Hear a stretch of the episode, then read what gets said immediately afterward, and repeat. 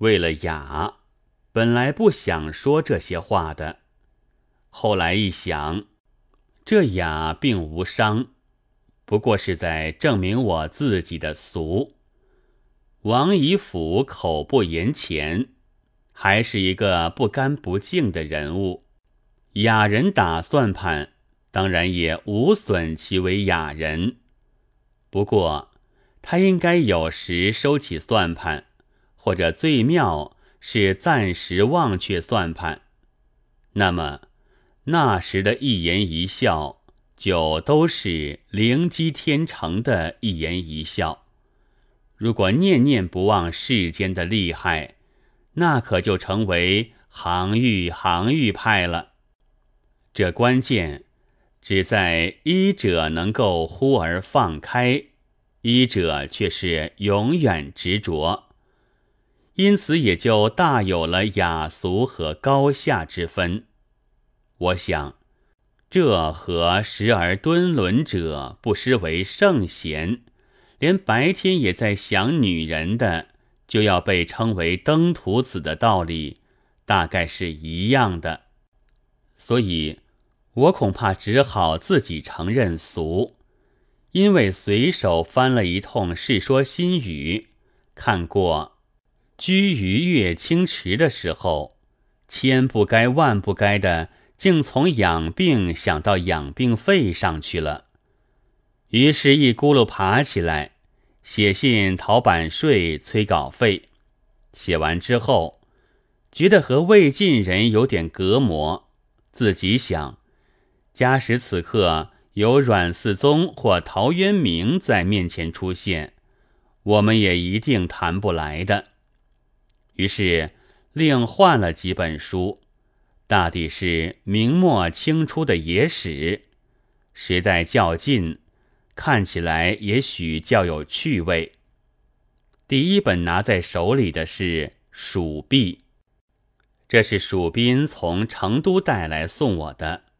还有一部《蜀归剑》，都是讲张献忠祸蜀的书。其实是不但四川人，而是凡有中国人都该翻一下的著作。可惜刻得太坏，错字颇不少。翻了一遍，在卷三里看见了这样的一条：有剥皮者，从头至尻一缕裂之，张于前，如鸟展翅，甩余日始绝。有疾病者，行刑之人作死，也还是为了自己生病的缘故吧。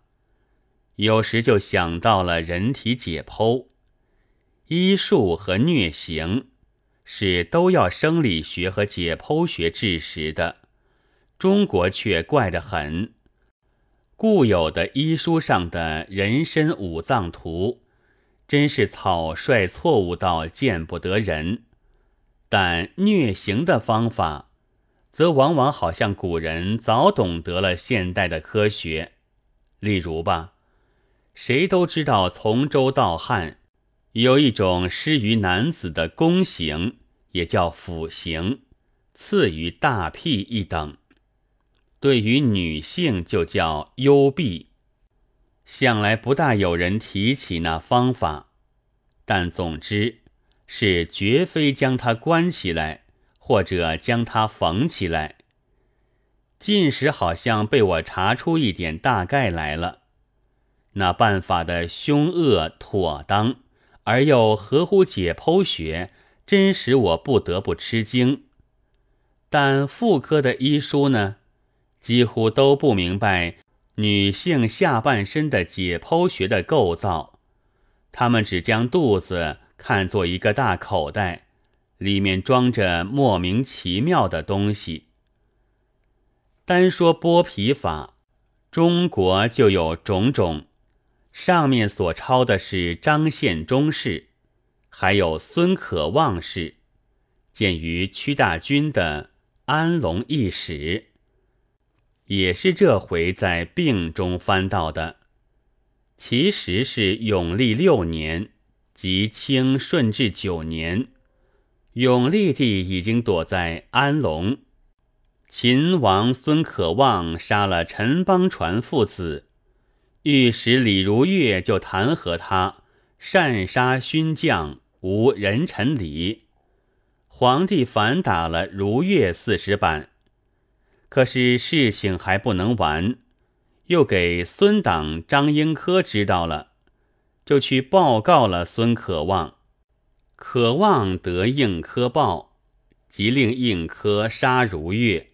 剥皮示众，俄父如月至朝门，有父石灰一筐，稻草一捆，置于其前。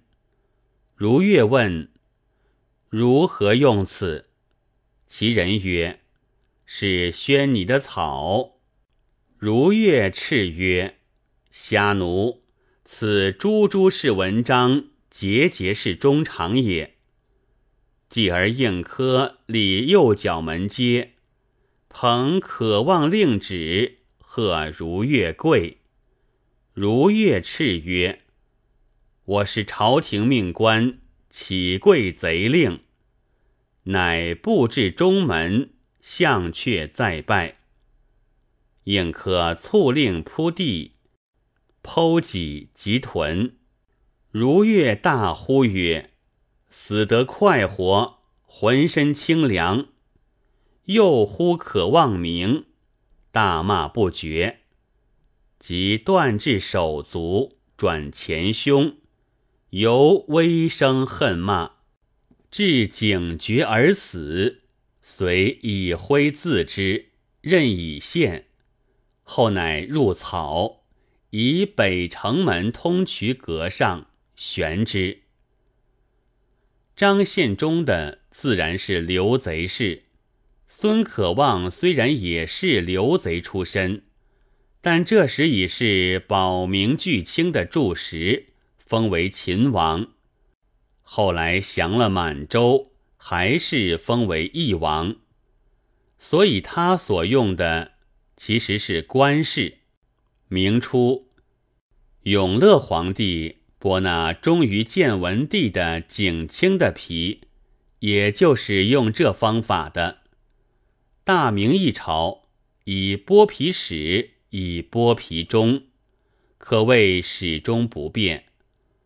至今在绍兴戏文里和乡下人的嘴上，还偶然可以听到剥皮萱草的话，那黄泽之长。也就可想而知了。真也无怪有些慈悲心肠人不愿意看野史、听故事。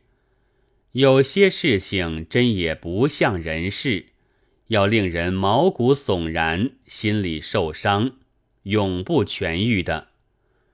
残酷的事实尽有，最好莫如不闻，这才可以保全性灵。也是是以君子远庖厨也的意思。比灭亡略早的晚明名家的潇洒小品，在现在的盛行，其实也不能说是无缘无故。不过这一种心地经营的雅致，又必须有一种好境遇。李如月铺地剖脊。脸孔向下，原是一个看书的好姿势。但如果这时给他看袁中郎的广装，我想他是一定不要看的。这时他的性灵有些不对，不懂得真文艺了。然而，中国的士大夫是到底有点雅气的，例如李如月说的。朱朱是文章，节节是衷肠，就很富于诗趣。临死作诗的，古今来也不知道有多少。直到近代，谭嗣同在临行之前就作一绝：“闭门投峡思张俭。”秋瑾女士也有一句：“秋风秋雨愁杀人。”然而。还雅的不够格，所以各种诗选里都不载，也不能卖钱。